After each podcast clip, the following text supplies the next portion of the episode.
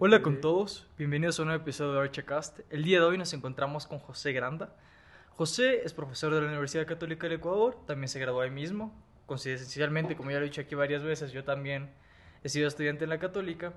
Entonces tenemos un pensamiento similar en algunos temas ya que fuimos conversando un poco antes en, en algunas posturas. Eh, y es un gusto poderte tener aquí, José.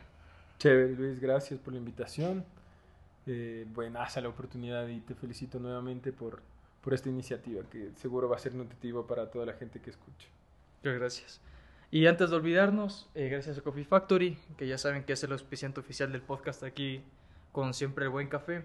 Esa es, que gracias. Ahorita tú tienes infusión, Diez. ¿no? Sí, una infusión 10. ya después tienes que probar el cafecito, que es súper bueno. También tienen eso. Si quieres te lo llevas también después, De uno. para que pruebes, es súper bueno. Esa es. Entonces, eh, José, en lo que íbamos hablando, tú me contabas que eras profesor y dabas eh, ahorita geometría descriptiva. Sí, ¿Hace cuánto tiempo llevas de docente? pocas. Empecé este semestre. Ah, justo. Ajá. ¿Y cómo ha sido esa experiencia de estar enseñando? A lo bestia. Uf, o sea, creo que es una oportunidad, oportunidad lindísima que tienes. O sea, y una responsabilidad a lo bestia. Porque, claro, es enseñar, ¿cachai? O sea, Ajá. cada cosa que vas a dar, puedes a- conversar tus aciertos, desaciertos y tal, es súper importante. Y, y creo que es valiosísimo porque yo tengo como esa proximidad no tan alejada de la academia, ¿no? O sea, yo me gradué de, la, de mi maestría en el 2019, hace dos años estoy muy cerca de eso y, y, y tienes un eres un poco consciente de esto de, de que los profesores que valen la pena influyen demasiado en, en cómo tú vas a manejar tu profesión ¿no? y, y- y tu formación en general y, y tener esa oportunidad de, de, de- de tener ese espacio en cada estudiante tan influenciable, tan, tan loco, es, es como increíble. O sea, es- Justo es eso te iba a preguntar porque uno se iba notando, ¿no? Como estudiante que los profesores tienen mucha influencia en cómo se va formando una persona. Mm. Y no solo en temas profesionales, sino a veces en la ética y los valores que se va generando en cada persona. Mm. Entonces, más o menos tú qué valores eh, tratas de compartirles a tus estudiantes, tal vez. Bueno, ahorita O- como estoy en, en niveles primeros, no, no, no me arraigo O tanto. tratas de no meterte en esas cosas, No, ¿no? pero sí, de ley. Sí. De ley siempre tomo un espacio para, para hablar de un poco crítica, un poco de hacerles entender por qué están ahí, ¿no? O sea, un poco buscar esta motivación. Ellos que, o sea, por ejemplo, me tocó, claro, la generación post pandemia y recién entrando a presencialidad. Ah, ese claro, y ese es un cambio brutal. loco. Sí, es loco. que yo estuve, que sí tuve presencial un buen tiempo. Después volví de la pandemia a lo presencial y fue súper duro. Es que es un cambio de Mm, ritmo brutal. sí. Porque antes no tenías que hacer maquetas, solo hacías el 3D, las láminas ya ni imprimías. Cata. Entonces estabas tranquilo porque ya veías en la pantalla. Me pasó que volví, imprimí las láminas, la calidad de línea estaba mala porque no vi el grosor Mm. bien. eh, un desastre esa entrega. Después haciendo las maquetas, con, ya no tenía el tiempo para hacerlas y luego solo me enredé.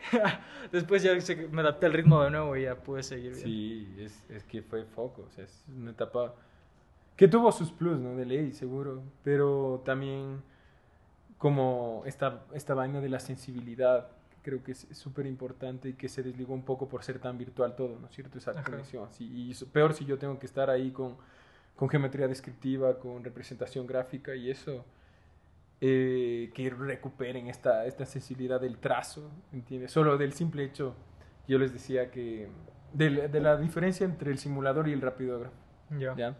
Que el simulador, claro, es muchísimo más económico, pero la tinta y cómo funciona es muy distinto a cómo funciona el trazo con rapidógrafo. Y eso, Claro. eso esa sensibilidad es re importante, ¿cachai? Y a veces te desligas.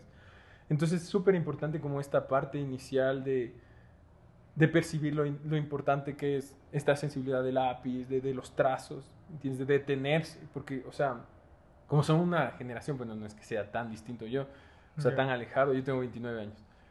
Eh, ellos están como una de consumo masivo, ¿no? O sea, Instagram, imágenes, ta, ta, ta, ta, ta, ta, ta, todo es tan rápido, tan masivo, que les dificulta full detenerse, ¿ya? Y eso me gusta un montón, como como forzar esta idea de, de, de detenerse, de aprender a no hacer las cosas por hacer, Ya. sino reflexionar cada cosa que están haciendo, incluso desde un trazo. Y por eso siempre les trato de explicar como geometría descriptiva, por ejemplo. ¿Por qué hacen eso? O sea, porque yo recuerdo que tenía amigos míos que cuando veíamos eso decían, no sirve de nada esto. Y prácticamente es empezar a aprender a concebir espacialidad a partir de un plano. O sea, tú tienes intersección de, de, planos y empiezas a pensar en espacio a través de unas representaciones ortogonales. Y eso es fundamental, ¿cachas? Porque estás ahí y, explicarles, porque hay mucha gente que solo eh, dan la clase, ¿cachas? Y te tocas, y sin, sin, reflexionar por qué lo estás haciendo. Eso también me gusta full enfocar. O sea, que entiendan que esto es parte de un proceso y ese proceso, porque hay gente obviamente que no les va a gustar mucho, a mí me encanta la geometría descriptiva, es hermosa, pero hay gente que no comparte mucho eso y eso es, es fundamental, que al menos entiendan que si no te gusta, va a tener su, su fin, ¿me entiendes? es parte de un proceso. ¿Aún no te pasa que, que te estresen los estudiantes, así, que pierdes la paciencia? Me, sí, me pasó, me pasó por falta de motivación, es, es focazo, como no se motiva, Es, es loco. O sea, es como... te estresa cuando ves que no tienen la gana de hacer las sí, cosas. Es, es brutal, es, es, brutal. E, e, este semestre me pasó que me entregaron de ver ahí súper irrespetuoso. Eh, doblado por poco. Ya. impresionante eso. Y es porque no, no hay mucho interés. No hay, no hay mucho interés. Y la idea, claro, es tu responsabilidad, profesor, cómo, cómo creas esa motivación. ¿Entiendes? O sea, yo, por ejemplo, intenté encontrar dinámicas para que para que ellos empiecen a familiarizarse de una manera un poco más, no sé, creativa.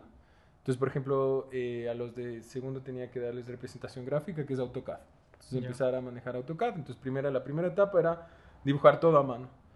Y una vez que entiendes cómo es el dibujo a mano y tal, ahora sí pasas a la computadora, pero entendiendo como una herramienta, ¿me entiendes? No como, como un medio, no como un fin eso es súper importante, porque después te vas a la herramienta y crees que eso va a resolver todo. Que es el, el peligro de los programas de BIM, creo yo.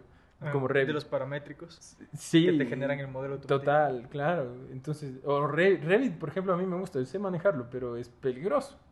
Porque no es un modelado 3D, no fluye con tu pensamiento, eso ya te establece las cosas. Pero bueno, eso ya es otro tema. Pero el punto es que, eh, hasta ya me olvidé en qué estaba, pero a ellos les di, bueno, esta importancia. Entonces, por ejemplo, les llevé a visitar una obra de ese colectivo. Ya. Y les hice dibujar la escalera de detalle. ¿Me entiendes? Entonces ellos ya empiezan, eh, algo que me hubiese gustado cuando yo estaba aprendiendo AutoCAD, como percibir lo que estoy dibujando en la realidad, como los detalles, cómo se ancla, ancla la placa a la viga de madera, etcétera, esas cosas que estás dibujando en AutoCAD y dices, ah, bueno, sí, sí, que ya lo percibas en realidad es otra cosa. Entonces al menos ahí intento buscar estrategias para que no sé, dinamizar la cosa, ¿me entiendes? Y justo, un poco más. justo ver lo que tú dices de la sensibilidad, ¿no? Que es mm. esencial eh, para nuestra carrera, porque eso es lo que nos permite también percibir el, las sensaciones que tienes en un espacio, que al final esto se traduce también en los detalles que tú vas a estar diseñando. Y se me hace hasta medio romántico lo que tú dices del trazo, de cómo sientes tal vez el, la mm. diferencia entre el rapidógrafo y el estilógrafo pero a la final el ser tan sensible con esas cosas lo vas a lograr expresar más en un espacio arquitectónico a la final. O sea, es como que todo se va escalando, desde ese pequeño detalle de ser perceptivo de este trazo a cómo se va a sentir el espacio ya desarrollado. Mm. Y encima si dominas en, si sabes plasmar con un lápiz, con trazo, el, eh, las emociones, la idea espacial que tienes, ahí cuando lo pases a computadora eh, va a ser muy, probable que aún lo logres plasmar porque tú sabes qué es lo que buscas que se perciba. en cambio, si vas directo a la computadora, a veces ya pierdes mucho de esa parte perceptiva y solo estás encerrado en una herramienta que no, no te da la libertad que a tienes. Hasta, a veces hasta inconscientemente. O sea, inconscientemente el hecho de, de hacer ese mínimo ejercicio ya te da establece otras, otros principios, otras condiciones. Claro, justo mm. eso en, con el que grabamos eh, hace un ratito estábamos también hablando de este tema, mm. porque yo les decía que a mí me estorba un poco el usar AutoCAD o el usar Revit, porque a mí me encanta siempre trabajar en papel, mm. porque así es como represento mejor mis ideas. En cambio, el Revit yo lo uso ya para pasar a limpio, o sea, siempre lo dejo al final, digo, ya este es el proyecto, y ahí sí lo paso a Revit, para ya poder sacar las plantas, te facilita el trabajo, absolutamente. Ajá pero el ponerme a diseñar como que desde cero prácticamente en Revit no se me hace muy práctico porque es muy limitante. súper limitante esa herramienta. Total. Si hasta las alturas y todo tienes que ir poniendo cuatro así.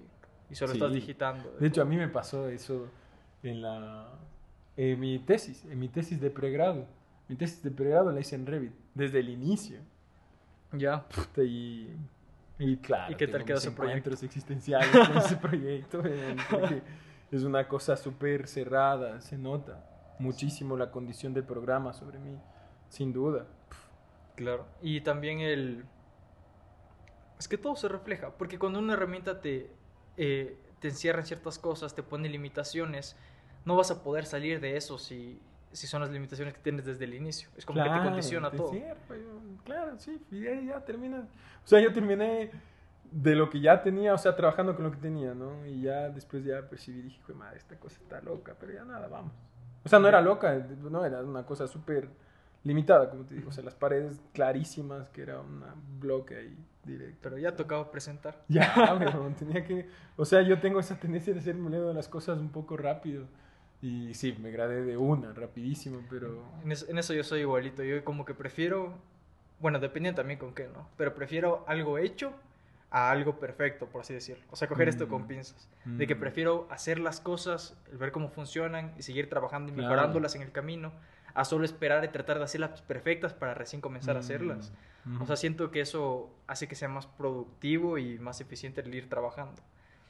Pero Y hay que también, ajá, con esas vainas también hay que tener cierto cuidado. O sea, he cachado como, o sea, tampoco como puedes por, por, ah, producirlo, ¿no? Como claro.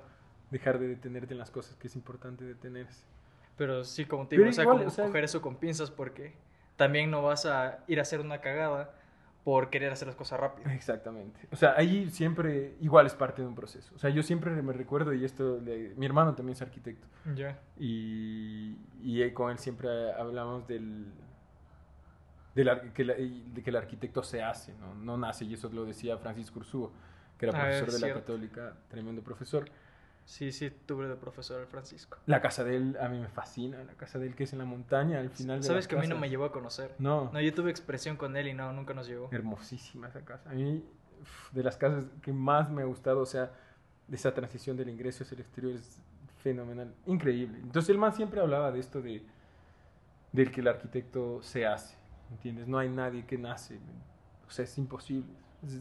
El ser arquitecto es parte de un proceso muy importante de conocimiento en todo el tiempo. O sea, no te vas a equivocar como sea. O por más que trates de resolverlo todo y te tomes el tiempo que sea, te vas a equivocar en algo de ley. Claro, siempre algo va a faltar que Y no puede ser cuenta. perfecto. Yo, y yo eso les repito a mis estudiantes y a todo el universo porque es parte de... Es que aparte no existe la perfección en la arquitectura. Por eso es parte de la crítica a lo que existe que va complementando nuestra carrera. Claro, No existe una obra que no tenga ni una sola crítica negativa. Mm. Siempre algo va a faltar. Y también es, súper muy... subjetivo igual. Ajá, eso iba a decir, justo es subjetivo. Para una persona puede que esté bien, para la otra puede que esté mal.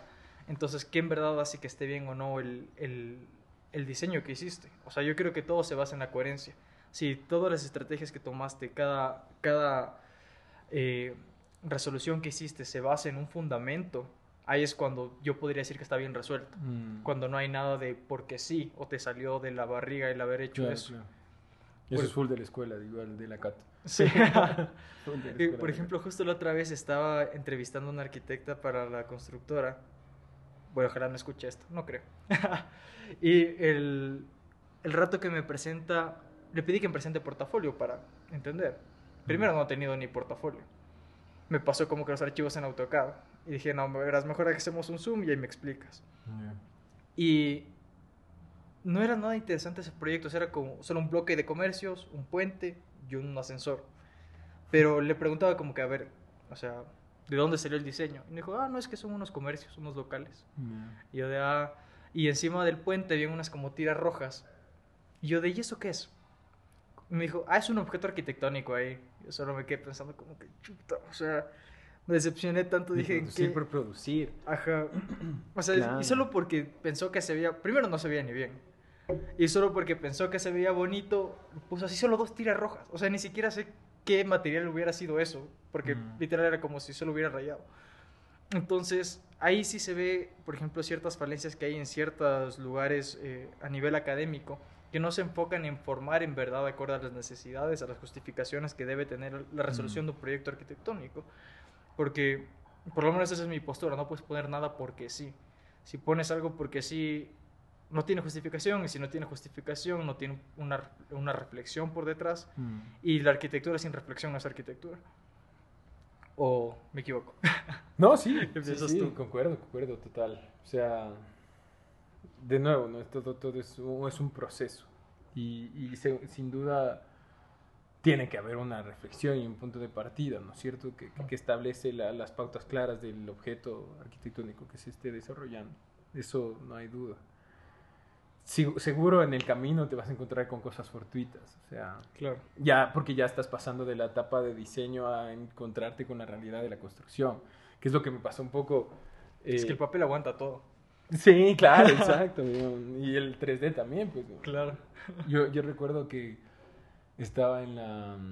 eh, Y me, me invitaron a hacer una conferencita en la- una universidad de Manabí y yo le llamé Descubriendo Realidades ¿ya? A, a la, a la conferencia y es un poco esto, que, que te vas encontrando con cosas que no esperas simplemente y- o que no están establecidas a lo largo de tu formación académica. Y es tipo, por ejemplo, en la primera, el primer proyecto que hice era el- este encuentro con el cliente, que es lo caso. O sea, Ya. yo tenía un cliente extremadamente complejo, ¿ya? Y, y- y influenciaba muchísimo en, en, en todo. O sea, prácticamente en mi primer proyecto, tú le comparas a lo que yo entregué como, como el proyecto final versus lo que modificó mi clienta y es un mundo diferente. Eso es, así es total. ¿ya? O sea, se mantiene un poco la- la- los espacios, pero respecto a, a cómo se desarrolló su construcción, es otro lenguaje, es raro. Y esas son ciertas cosas que te vas encontrando, ¿cachas? Y, y creo un poco... Debe ser hasta súper frustrante, ¿no? Como que el haber tú tenido todo el proceso de diseño y pensado cada cosa para que vayan y hagan lo que se les Sí. pegó la gana al final. Total, claro. Y encima todo el trabajo que conlleva. Eso sí, veo que el afrontarse a eso va a ser terrible. Pero por eso es mejor a veces construir Parte uno de la mismo. ¿no? realidad igual. Cuando logras construir tú mismo el proyecto, ahí por lo menos tienes un mejor control de eso, ¿no? Sí, pero también es... Pero es que, es que no te puedes desligar de esa realidad, que es Claro. enfrentarse con el cliente o... Y es lo que les digo, por ejemplo, a la final tu profe de taller ya es como un mini cliente cuando Ajá. estás estudiando, de DAO o lo que sea. Eh, porque hay- te- yo tengo estudiantes míos que me dicen, oye, no, no concuerdo con, con este man, o sea, me estresa cómo da clases. Y ya nada, es una realidad también, es una problemática en la que tienes tú que encontrar cómo con las cosas que tú consideras, ¿no es cierto? Eh, no sé, relevantes o, o coherentes versus la postura de quien está a cargo de, detrás, ¿no es cierto? Que es en DAO, por ejemplo, en taller. Tu profesor te va a decir esto y no necesariamente tienes que estar de acuerdo, pero sí encontrar las estrategias porque al final es el que él lleva esa cátedra. Claro. Y lo mismo va a ser cuando estés en la vida profesional. O sea, tu cliente es la de la plata. O sea, la man es la que va a habitar, la man es la que va a dar la, la condición final de este espacio habitable. Y eso es súper importante el aprender cómo hablas con el cliente y tal vez también cómo le persuades o, o le muestras eh, por qué tú has resuelto tu proyecto de cierta ley. forma. Sí. Porque a veces te dicen como que no, ¿por qué pone eso? Mejor cámbiame por esta otra cosa que se va a ver más bonito. Y de ahí tú tienes que saber cómo explicarle, mire, eh, esto está debido a tales razones y le va a ayudar de Sí, esta forma exacto. y por eso sería mejor si lo hacemos así. Entonces, si no tienes ese tacto y no sabes cómo explicar al cliente, te va a, te, te va a Hay veces desbaratar que, todo. pero se te va de las manos incluso. Hay veces que por más que intentes, uf, no hay, no hay cómo. Claro, O sea- me pasó. Y, y eso que yo igual leía, justamente, H Arquitectes de una oficina de, de España, súper interesante, súper interesante. Y los manes, eh, en la entrevista que le hacen en el Croquis, los manes hablan de eso justamente. O sea, como, como, como, como, como impartes, no, no impartes, como conversas o como gestionas un poco esta cultura arquitectónica al cliente. ¿Ya? Y los manes decían como tienes que a la final dar como una etapa transitoria en la que indicas un poco de cultura arquitectónica para llegar a los fines que son de tu interés. Pero no siempre lo vas a lograr. Claro. Y eso también es parte de tu formación. Y en un punto también tú vas a llegar al... O sea, ya tienes las reglas del juego relativamente claras, porque yo creo que eso igual va a ser una mutación constante. Eh, en ese punto tú vas a decidir quién, de- quién tienes como cliente y quién no también. Claro, porque también el, lo que hay que tomar en cuenta es que al final ellos son los que van a vivir ahí. Claro. Entonces tú no puedes tener tal vez el control total del diseño que vas a hacer y vas a tener que ceder muchas veces Mm, porque lo importante es que él salga feliz en donde va a vivir. O Claro. sea, puede que a él le guste algo que a ti te parece horrible y no te haga caso, pero si eso le hace feliz a esa persona al final, claro, sí. sí. eso es lo importante. Sí, sí, sí. Sí, ¿verdad? Y ahí también un poco entran tus lineamientos e intereses también de ley. Claro. Y ahorita eh, que ya vamos tocando este tema de los proyectos y los clientes, eh, ¿cómo surgió tu proyecto de eh, Casa Rampa, me parece que se llamaba? Sí, Casa Rampa es el segundo proyecto que hago. ajá. Aquí, Michael, le pones la, la fotito de los proyectos, ya te voy a pasar. Súper, de una. Aquí ¿Cómo surge este proyectito? Sí, ajá, precisamente.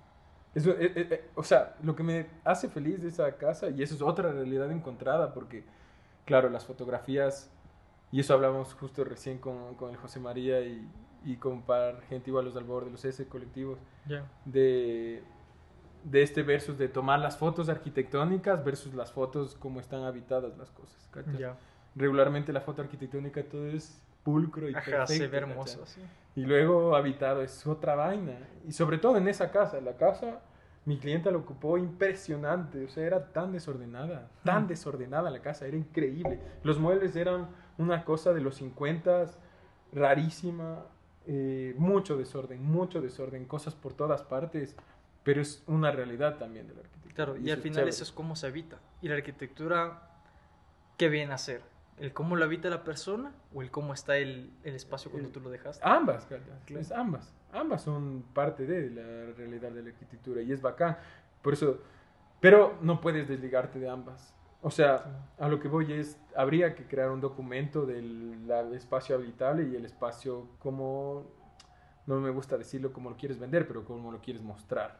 Ya. Porque a la final es importante cómo muestras tus cosas, porque a la final eso te va a dar posición igual. Claro. Y eso no te puedes desligar, que es una realidad del estudio. ¿me entiendes? Claro, O sea, porque si necesito- mostraras las fotos de cómo está desordenado acorde al habitar de esta Sí. persona, eh, nadie te va a querer contratar porque Sí. va a decir eso se ve feo. claro, y puedes maquillar eso y decir, no, qué lindo, pero es verdad, y no te puedes desligar, necesitas consolidar el estudio. Entonces, en este caso de esta obra tengo ese encuentro, tengo unas fotos increíbles, cómo, cómo está habitada, te podría pasar una igual para que enseñes, porque es chévere, Listo. chévere ver Ahí- cómo- Ahorita van a salir las que están habitadas. O sea, bueno, hay una, una nomás, no voy a Bueno, pasar todo. Esta obra sale de, de una, un- una señora súper, súper amable. No sé si escuchaste alguna vez en la vida, le mando un saludo. Igual tuve para encuentros con la señora. Estoy feliz con la obra, sobre todo por presupuestos. Yo esa casa le saqué en 60 mil dólares y son Ya. 150 metros cuadrados.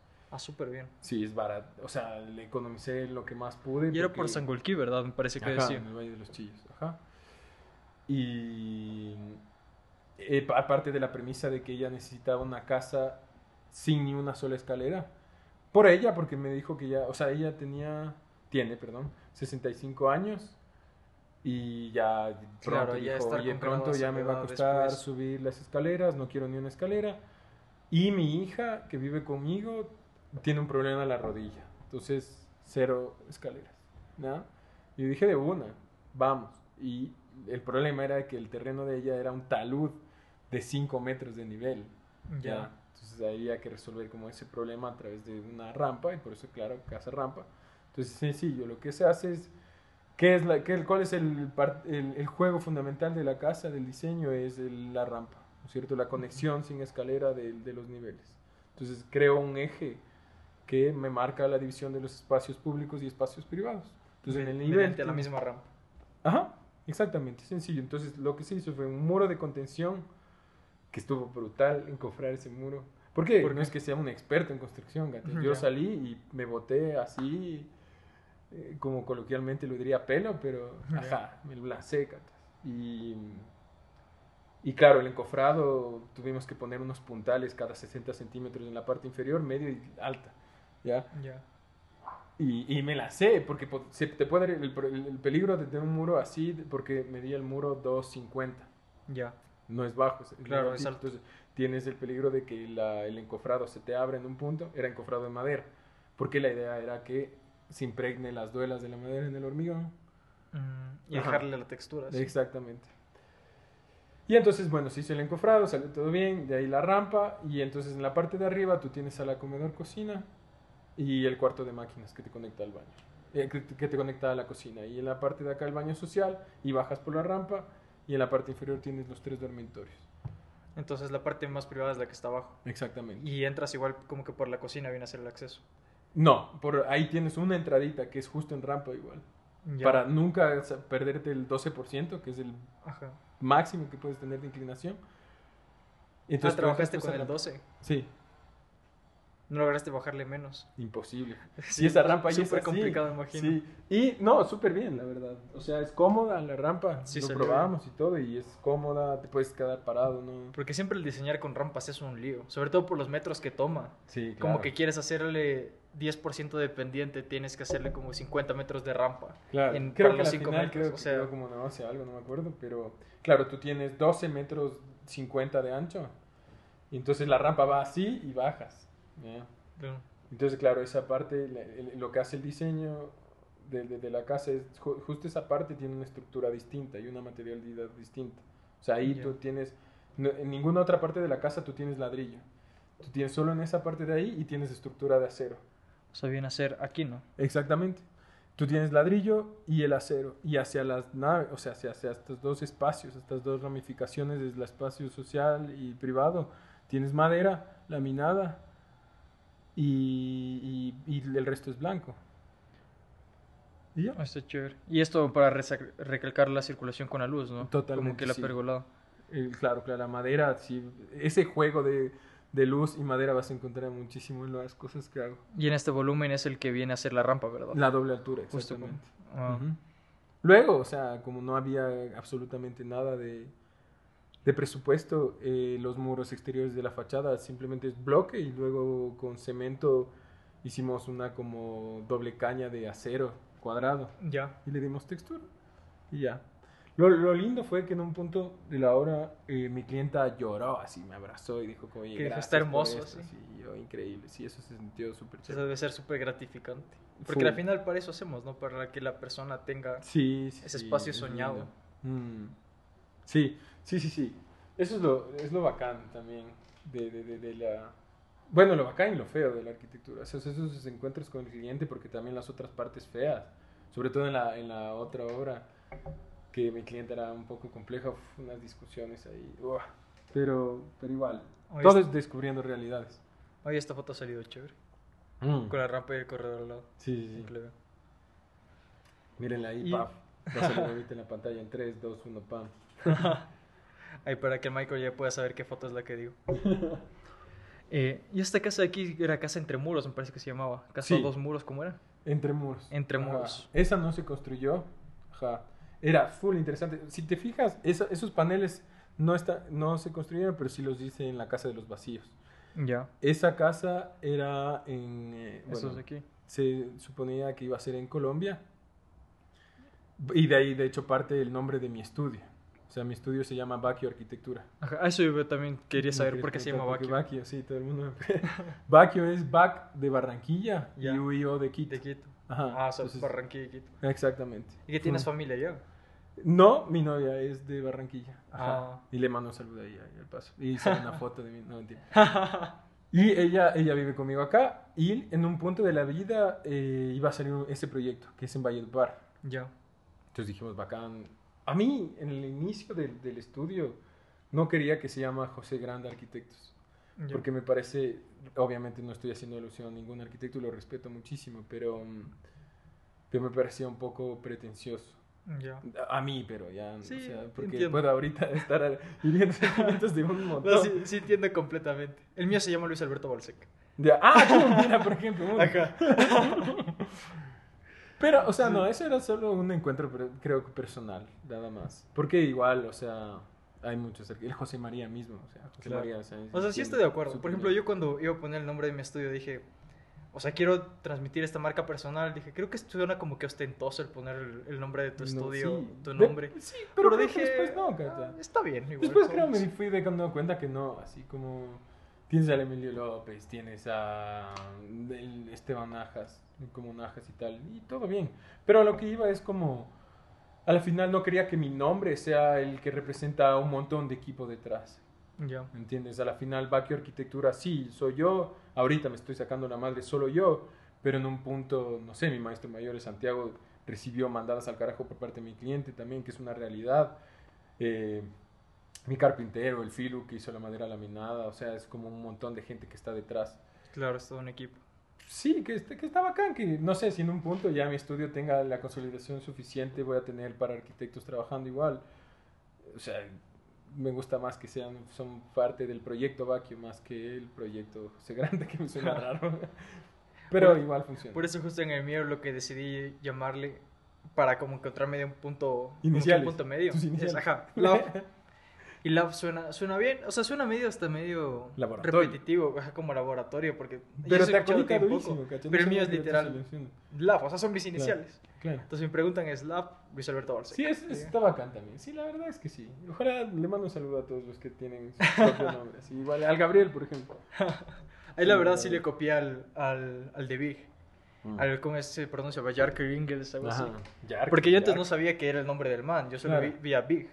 Claro. Y después veo que hacía el nombre y dije, ah, voy a hacer lo mismo. Jark Ingalls Me gustó esa técnica. Sí, full gente hace eso y está bacán igual. Y aparte tienes toda, ¿no es cierto? Tienes a Lacatón y Basal, que es Dan Lacatón, Jean-Philippe Basal. Bueno, Saná, no sé por qué se llamará Saná, pero está Sejime Nishizawa. A Foster, y- o sea, to- un montón. Pero sí, Rafael Moneo, así. Locos. Toditos. Lina Bobardi, bueno, y todos ya se van conociendo y después ya se van formando en sus grupos y tal, que ajá, no está mal, pero creo que solo fue un encuentro mío con mi propia... Y gustos también, creo ya. Ajá. ¿Y qué metodología tienes tú para trabajar? O sea, desde que tienes tal vez tu primer acercamiento con el cliente, como que ya te contacta, eh, ¿cómo inicias ese proceso? Tal vez desde una parte más abstracta. Por ejemplo, cuando hablé con Emilio, él me comentaba que lo que hacía primero es pedir como que con qué plato de comida, una foto de un plato de comida, tú representarías tu espacio. Entonces dice que ahí se fijaba como que en la textura de la mesa, de la foto que le pasó, en qué, cómo está compuesto el plato, desde una abstracción brutal, porque yo personalmente me pongo a pensar cómo sacaría desde la foto de un plato lo que interpreta el cliente, no se me ocurre nada. Mm. A mí no me serviría, pero tal vez tú qué proceso Bonito tienes. eso, no sabía. Chévere. A mí me gusta, o sea, respecto a lo de la comida, creo que no hay mejor forma que hacer turismo que con la gastronomía, porque ahí Ah, percibes claro. un montón la cultura y su contexto. O sea, acá tienes el jaguar loco, por ejemplo, cacha, ahí ya puedes entender un montón detrás Claro. con la comida. Y bacán, interesante. Pero nunca igual le pediría una, o sea, como que haga una cosa de, de- de su comida. No, o sea, un poco eh, en, la etapa inicial es, ajá, de conocimiento, pero más de conversación. Ya. O sea, sin duda me siento, me reúno un poco, converso de, de, de, de- de los anhelos de cómo concibe espacialmente las cosas. Qué quiere, por qué, y esas razones, cuántos son, cómo se llevan. Y a partir de eso un poco ir anotando, ¿no? Un listado de cosas. Es muy, muy como te enseñan en la escuela. O sea, en la, fa- en la FADA te enseñan muchísimo así. O sea, esta conversación donde tienes tu bitácora, donde empiezas un poco a a tener un montón de ramificaciones de las cualidades de la familia, de, de, de pasa esto, cómo les gusta, tal, tal, tal. Luego tienes, o sea, como, voy, voy a poner, creo que se me hace más fácil, por ejemplo, en la casa de los vacíos, ¿ya? Mi clienta es una señora con importantes recursos y está buscando hacerse su casa de fin de semana en Cayambe, ¿ya? Entonces, eh, fue compleja también, le mando un saludo. Es la mamá de mi mejor amigo, así que capaz mi mejor amigo escucha por ahí y bueno, él sabe, a él le conté toda esta experiencia. Y entonces, en una primera etapa, eh, bueno, yo tenía la ventaja de que era mi mejor amigo, entonces yo un poco sabía las nociones de esta familia, ¿no es cierto? Ya. y, y qué es lo que buscaba. Entonces, ellos querían como una cosa que les desligue totalmente a lo que tienen cotidianamente. Que irónicamente tienen una super casa en Cumbaya con una mega vista y hermoso. Ya. Y en Cayambe también una super vista hermosaza con, hacia el volcán El Cayambe, en un lugar divino. Entonces la idea era como cómo creas esa experiencia que buscan ellos distinta a lo que tienen cotidianamente. Más allá de que ellos ya tengan una super vista y tal. Entonces la relación con el exterior en este caso tenía que ser distinta. Claro, ¿ya? para cambiarles como que ese ambiente que ya tenían. Exactamente, ajá. Y que esta relación, incluso en los encuentros entre ellos, sea distinta. Y ahí sale la, la, la idea de, la, de los vacíos. ¿ya? Entonces tú, si te fijas en la casa de los vacíos, ahí tienes el patio central, ahí le ponen la planta. Y esta, este, patio, este patio central crea como el, el, el, el oran- el organi- or- el organizador principal del espacio. Y esto te divide en dos L's, ¿ya? Clarísimo. Ya. Súper marcadas por los, los vacíos. Y estas dos L's va a ser la zona social y la otra L va a ser la zona privada. Y cada, cada espacio te colinda con un vacío. Entonces, cuando tú estás adentro de la casa, te sientes como afuera, pero estás adentro. Entonces, tienes una distinta relación con el exterior, con los vacíos. Y este patio, un poco que hace, te, te- te recuerda, ¿no? Estos vacíos de cómo eran las casas col- coloniales, incluso, Ya. ¿no es cierto? Esta distribución perimetral a partir de un Con un patio. patio central. Ajá. Funciona tal cual. Y entonces, sí, fue, fue lindo como visitar después de un tiempo como esa idea de que ellos se encuentran sentados y cuando quieren abren el patio y están viendo a la luna, pero siguen formando parte de esta como, como habitar hacia el interior, ¿me entiendes? Ya, o sea, es como este espacio que te da diferentes ambientes para que salgas de la rutina de lo que estás Claro, y, te conecta, y tú tienes ahí justo los de la casa esa que me enseñaste de la de entre muros, tienes eh, los paneles de madera que se abren y te permite esa versatilidad también, o sea, cuando quieres les abres y vas a tener un espacio continuo o, o cerrado, entonces también quería darle un poco esa, que es lo que te decía que estudié, que hice de mi tesis de posgrado, que es un poco los, las de jerarquía en la, en la vivienda, ya, prácticamente, bueno, el título de mi tesis es De esa versatilidad en los espacios que me comentabas. Ajá, que prácticamente le da al usuario la, la manera de ocupar esa vivienda a lo largo del tiempo.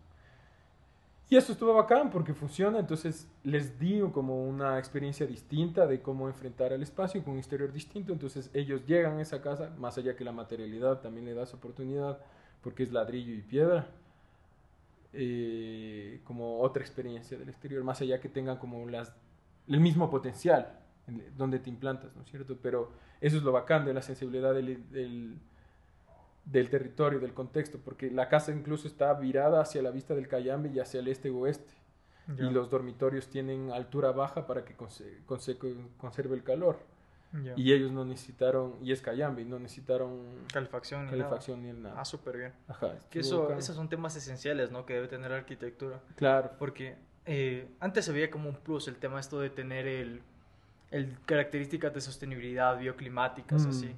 Pero ahora es una necesidad. O sea, ya no es un plus, es algo que debe tener todo proyecto. siempre creo que debió ser así. ajá. Claro. O sea, debió ser así, pero antes no era, ¿no? Mm.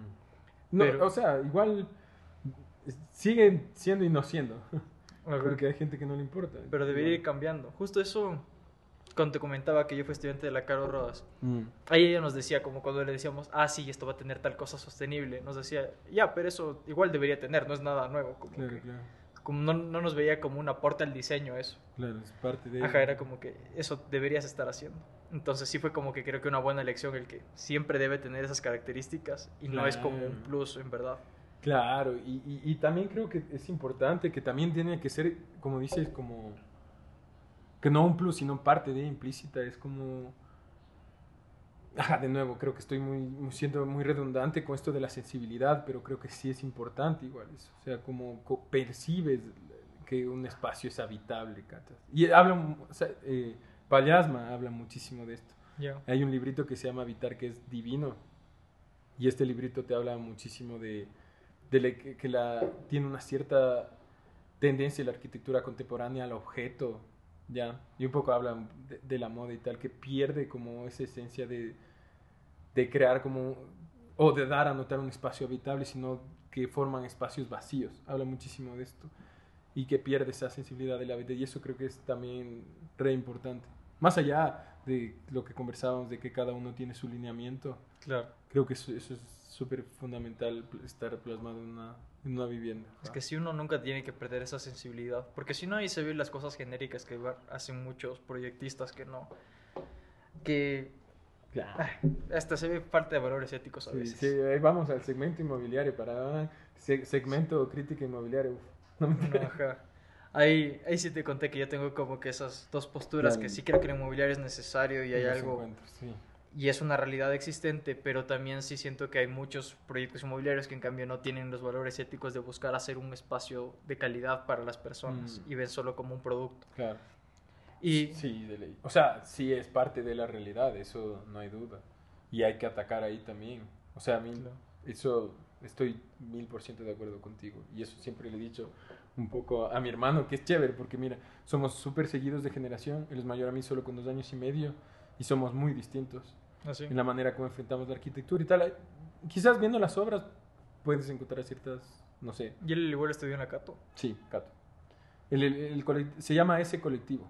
Después de ahí Me ya suena. tienen varios proyectos. Están haciendo el primer edificio de madera el- del país. Ah, sí. Ajá. en Ya le de invitar también. Carlos. Sí, de bueno, invítales. Son súper chéveres. Y, y nada. eh, ¿Dónde va a ser ese edificio de madera? En San Carlos. ¿De cuántos pisos? Cuatro. Cuatro, cinco, ¿no? Me llamó la atención eso, no había escuchado. Full, full. Claro, un edificio. Golazo. Y es nueva normativa, Es no la de golazo. madera.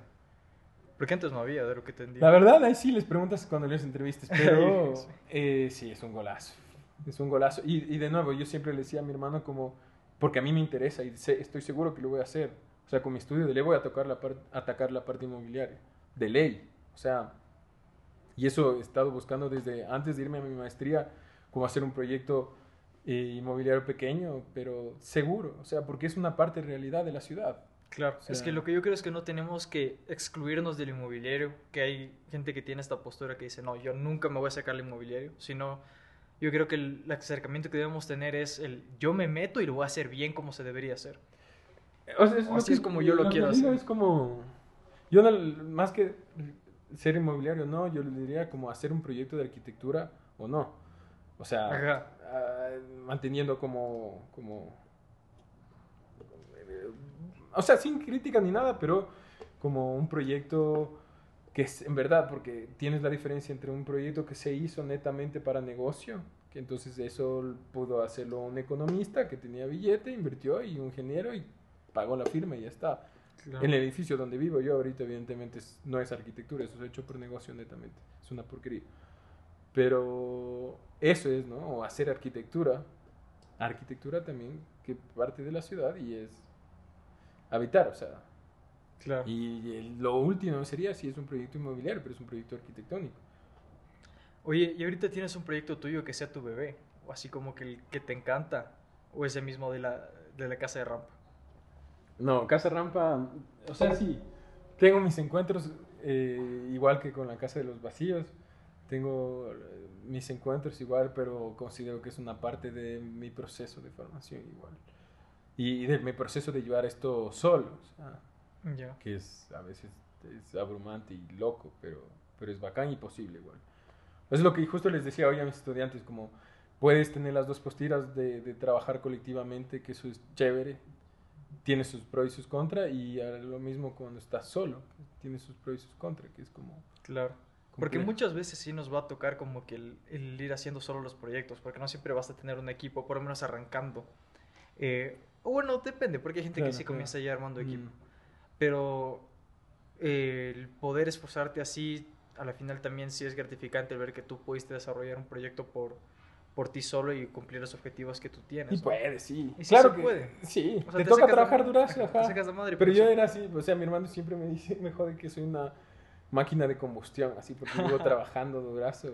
Me gusta, ¿cachai? Y desde, o sea, desde siempre fui así. Es que cuando te la apasiona, solo le das y le das así. A veces ni Sí. te das cuenta. Sí, Por ejemplo, a mí me pasa mucho, digamos, con, con la academia o a veces cosas igual que son para el estudio, como esto de acá, que eh, no, no se me hace tedioso. O sea, yo solo sigo haciendo, sigo haciendo, de la nada ya veo que son como las 2 de la mañana y ya digo, ya debería dormir. Entonces Claro. ahí sí me voy a dormir, pero, pero no es como que me fatigue, en verdad. Mm, Eh, claro que sí, hay veces como que medio te abrumas, pero eh, cuando te gusta es como que sí lo sientes, ¿no? Mm, como que ese sí. trabajo sientes que va a valer la pena. claro, sí, total. Así que de ahí, no, no creo que tenga un bebé. Eh, más bien me gusta el proceso y de nuevo, ¿no? El, como el arquitecto se va haciendo, ¿no? No nace sabiendo todas las vainas. Y, y ya con cada una de las pautas que te vas encontrando, vas mucho más marcando tu interés. En mi caso sí evidencias muchísimo lo japonés, o sea, me interesa muchísimo desde, Incluso cuando estaba en, la- el pregrado y el posgrado prácticamente yo pasé leyendo, o sea, desde las influencias de la arquitectura japonesa, Bruno Taut, a toda la escuela, desde la camada de Kikutake, Kenzo Tange, todos, luego Atelier Bagao, Sana, todos esos manes. Me fascina muchísimo su concepción ¿Sabes? Eso sí es algo que me falta a mí, el coger el gusto a leer sobre arquitectura. Eso me falta. Eso pasa. Eh, le Como que el coger, coger ese vicio de leer, siento que te complementa un montón, Full. pero me cuesta. Sí. Me cuesta, es como que ya estoy leyendo un rato y después como que ya me canso, así. Como que me falta agarrarle ese vicio. Sobre todo el, también el tema de leer, porque yo prefiero consumir contenido de otra forma. Por ejemplo, Mm. si es- estoy escuchando, por ejemplo, yo consumo bastante podcast. Por eso Ya. también inicié esto, porque me gusta el formato. Si, digamos, escuchar a, eh, a alguien, digamos, hablar sobre arquitectura japonesa, así como que Mm. esos temas. eh, tranquilo. Lo haría Le como que... Una palabrota por ahí, perdón. Pero ya. eh, ahí escucharía mucho más seguido, como que consumiría mucho más, pero como que el, el estar leyendo no es un, no es un formato que, que me... Que, te, Que me clave te tanto. llama. Bacán, Ajá. pero, o sea, encontraste la final como algo que va más acorde a, a tu lineamiento, a tus gustos. A mí me gusta leer full teoría, un montón. O sea, pero yo nunca me he querido desligar de lo práctico, que eso pasa un montón a... Así veces full que solo se clavan Se como clavan que full leyendo, leyendo, leyendo, y, y- y prácticamente no ejercen. Pero es, es lindo leer arquitectura, a mí me gusta full. Aparte es súper nutritivo igual, es bacán. Y podcast, por cierto, eh, tienes que escuchar La Parleta. ¿Escuchas La Parleta? ¿no? Es otro, ¿De qué es? otro podcast de arquitectura. No sé Ah, si hice propaganda ahorita inconscientemente de... Son de aquí mismo. de- sí. Cap- capaz si ya les invito también para que vengan. Es mi hermano. Ah, es tu hermano. Sí. O sea, Eh, cuando vi- invites a ese anunciar al colectivo... hermano. claro, ese colectivo tienen el podcast que se llama La Parleta, que es un podcast... Es distinto, por eso es bacán, ¿me entiendes? Es, es bacán. Y estaría bacán que conversen igual. Está chévere. está Sí, chévere. se me haría chévere como que invitar a alguien más que también haga podcast, porque eso no ha tenido... Porque no hay muchos de arquitectura tampoco. Exactamente. Y, es, y ellos... eh, es, es, es distinto porque tratan de ver como unas... Bueno, ellos ya te dirán, pero es, es muy distinto a este podcast y eso está bacán porque ya empiezas a encontrar variedad de consumo y eso es un golazo. Así que, de nuevo, bien, bacán. Felicitaciones por eso. Oye, ¿y alguna, alguna anécdota que tengas de la universidad? Así ya como estudiante. Tal vez esas ¿De entregas que se sufren, las que nunca llegas, Mm. el taller que te quedaste, no sé, algo así. Chuta, en la U fui ñoñazo yo. Ah, sí. Fui full ñoñazo. O sea, para ti frescaso todo. No, Oh, no, o sea, tampoco. te clavabas De nuevo, ya. trabajaba como loco, pero. No, no se amarren en la misma facultad, eso es un error. eso fue mi error de primera a sexta, ¿no, cacho? Pero, pero de ahí. eh, uf, a ver, yo primer semestre. Uf, me fue mal primero. Yo, en primer semestre tú tenías que hacer, en mi época, tenías que hacer un mecanismo, ¿ya? Entonces lo que tenía que hacer era una, a partir, una maqueta que se transforme en los espacios, que te transforme. Ya. Y esto tenía que funcionar, o sea, mecanismo que funcione. Y yo decido utilizar el sorbete, ¿ya? El sorbete como material. O sea, estúpido, ¿cachai? Ya. Por donde quieras verlo. Aparte que le mato al planeta, compré como 3.000 sorbetes. Y empecé a hacer esta, esta maqueta. Y obviamente en la entrega final no dormí. La única vez que no dormí como prácticamente dos días enteros. Seguidos, o sea, 72 horas los tres. Fue esta entrega. Y eran sorbetes así, ta, ta, ta, ta, ta, apilados. Entonces el uno tenía que subir la pared y se transformaba este espacio. Y las dos de acá se movían así, otra por acá. La idea era bacán. ¿ya? Oye, loquísimo tú también. En En dibujo, tremendo sí. trabajo. Y en sorbete obviamente no funcionó nada. Era Claro. una porquería. Era una porquería. Qué bestia, qué horrible fue. Pero por suerte ahí el Juan Carlos me dijo como ve, por suerte tienes una super idea, pero tu maqueta es una porquería completa. Pero el man también debía advertirme. weón. O sea, Es que no yo, creo a que, ahí, poner- yo creo que ahí lo hacen a propósito, que saben que la vas para a que cagar. aprendas Ah, toda la vida. ajá, y lo que peor con un aprendas. hermano que está también, o sea, cuando yo estaba en primero, el man estaba en cuarto, también me decía, oye, estás haciendo un mecanismo con sorbete. Ahí va una indirecta para vos, Santiago. Pero bueno, como, puta, vamos, no puedes utilizar esa mierda, no va a funcionar. Y ya, me fue mal. Pero pasé, no me quedé. Ajá. Y de ahí pasé todo, o sea, no, no me quedé. Ajá, no, nunca me jalé, sí, fue ñoño. ñoño. O sea, a partir de Primero, segundo fui medio vago, de ahí, puta, ñoñazo. Sexto, No, séptimo, Yo primero igual fue el que más lo sufrí. Sufrí bastante ese taller. Aparte es, es, es raro, sí, tiene full vainas primero. Es que ya- creo que ya he dicho algunas veces en, en estos episodios que en primero siempre tienes como que ese choque de del te encuentras qué es en verdad la arquitectura o el ya buscar este pensamiento con conceptos y no sé qué cosas Mm. que no está uno acostumbrado a veces en Sí. hacerlo. Y sabes que yo no tuve ese choque. Yo en primero ni siquiera sabía, no me enfrenté a la arquitectura. Quizás un poco a la manualidad, un poco a ciertas motricidades, de, de- pero no enfrentaba, no entendía. Bueno, creo que vas entendiendo a lo largo y todavía. no Capaz la también depende de cómo se haya llevado el taller, ¿no? Porque por Sí, ejemplo, lo que ¿qué retos yo tuve en primero? Primero el dibujo, no sabía dibujar nada, nada, era malísimo. Mm, Y me acuerdo que las primeras entregas eran haciendo dibujos. yeah. Y se me acuerdo, mi profesor se acercó y me dijo como que, oye, si estás más atrás que los demás, y yo de, lo sé, porque, o sea, era- había gente que eran artistas y tenían unos dibujos, pero increíbles, Mm. y ahí con cosas todas chuecas. Pero bueno, eso ya después aprendí en expresión. Y la otra fue porque este profesor sí quería inculcarnos desde el comienzo el cómo buscar un concepto. O sea, Mm. no, espera, no nos hizo esperar hasta taller 3, sino como que poco ya nos iba induciendo. Yeah. Entonces, el esto de buscar un concepto, el como que la idea tenga este como que trasfondo y así, me costaba un montón, un montón. Era como que no entendía qué quería que haga. Mm. Yo estaba acostumbrado a la arquitectura más pragmática, como que al construir y así, entonces Claro, era eh, súper difícil para mí. O sea, siempre como que el concebir la idea de una manera completamente diferente, como que las maquetas conceptuales, esas cosas, siempre ha Ujú. sido lo que más me ha costado. Ahora, por suerte, ya después de toda la carrera ya aprendí y ya sé cómo Claro, claro. abstraer mis ideas. Pero al comienzo me costaba un montón. Sí, es parte de igual, irse for fun. Parte del proceso igual. Claro.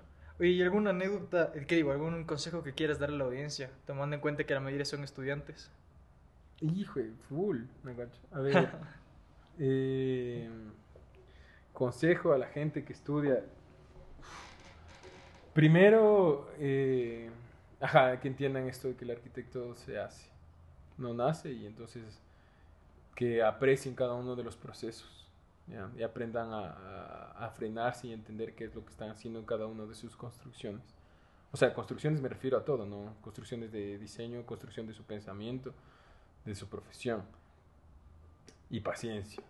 Y full trabajo. O sea, full trabajo. Yo creo porque mientras más trabajas, más aprendes. O sea, eso sin duda es, lo que hay. De ahí, de nuevo, el- o sea, percibir un poco ya para los más grandes, un poco darle el- el- el espacio a, los, a la sensibilidad del, del, del, del gusto de entender qué hay detrás de las cosas, ¿no? En el habitar, en los detalles. O sea, frenarse, dar, dedicar tiempo a esas cosas. Y ahí creo que fue difícil como de resumirlo en un consejo súper así, bien que suene así a los Jesus, pero, pero creo que por ahí. Algo ah, así vendible para poner de portada. Algo que me haga quedar, que me ponga una foto blanco y negro. No, no, Así con la frase. Ajá, ajá, no. Ajá, tal cual, cruzado los... No, no, para nada, pero de ahí es, esas, esas vainas de irse... Que se crean que, que la arquitectura transforma. Eso también es importante, y eso les digo a mis estudiantes todo el bendito tiempo. O sea, eso, la arquitectura transforma realidades y es una esencia eso, ¿me entiendes? O sea, es fundamental que se la crean porque ellos van a transformar más adelante. Entonces la, tienen que ser productivos, tienen que actuar. O sea, la arquitectura de la acción es esencial en, la- en el planeta, Dios mío. Y, y- y que transforma bien, obviamente, ¿no es cierto? Que no, que no prioricen netamente la producción económica, porque eso va a ser como un complemento de las cosas que van haciendo. Pero que sí en el actuar de la arquitectura encuentren esas, no sé si dinámicas o formas de acción que transformen realidades, o sea, en distintas escalas. O sea, desde incluso en lo inmobiliario que produzcan y que actúen y que transformen ciudad. O sea, que no hagan como ese muro blanco gigante que tienes hacia la González Suárez. Por favor, no. Ojalá no hubiera sentimientos igual, pero por favor. O sea, no estás construyendo ciudad, que construyan hábitat. O sea, que, que, que entiendan que la función de la arquitectura repercute en realidades. Y eso es fundamental. Y que aunque se la crean, puf, eso va a cambiar el mundo y va a ser buenazo, porque eso va... No vas a necesitar netamente de una nefasta administración municipal, sino de una producción que es importante. Listo. Un gusto haberte tenido aquí, José. De Eh, una, gracias. Igual, eh, gracias a los chicos de Fresh, que son los que nos ayudan aquí con la producción. Buena onda, Eh, gracias. no olviden revisar igual los cursos de la academia, cada vez vamos a estar lanzando más cursos, por eso tienen que estar atentos a los lanzamientos. Y también a Coffee Factory, que siempre nos ayuda aquí con un buen cafecito. y eh, buenos tés. y el, y el té, en este caso. Y nos vemos en el siguiente episodio de Archacast. Buena onda, gracias. Sígame ahí en redes Baque Arquitectura. Ah, cierto, perdón, me olvidé decir eso. Tranqui, aquí, tranqui. aquí abajo va a estar lo de Baque Arquitectura. La como pauta, la siempre. pauta. gracias, chévere. Hasta luego. Chao.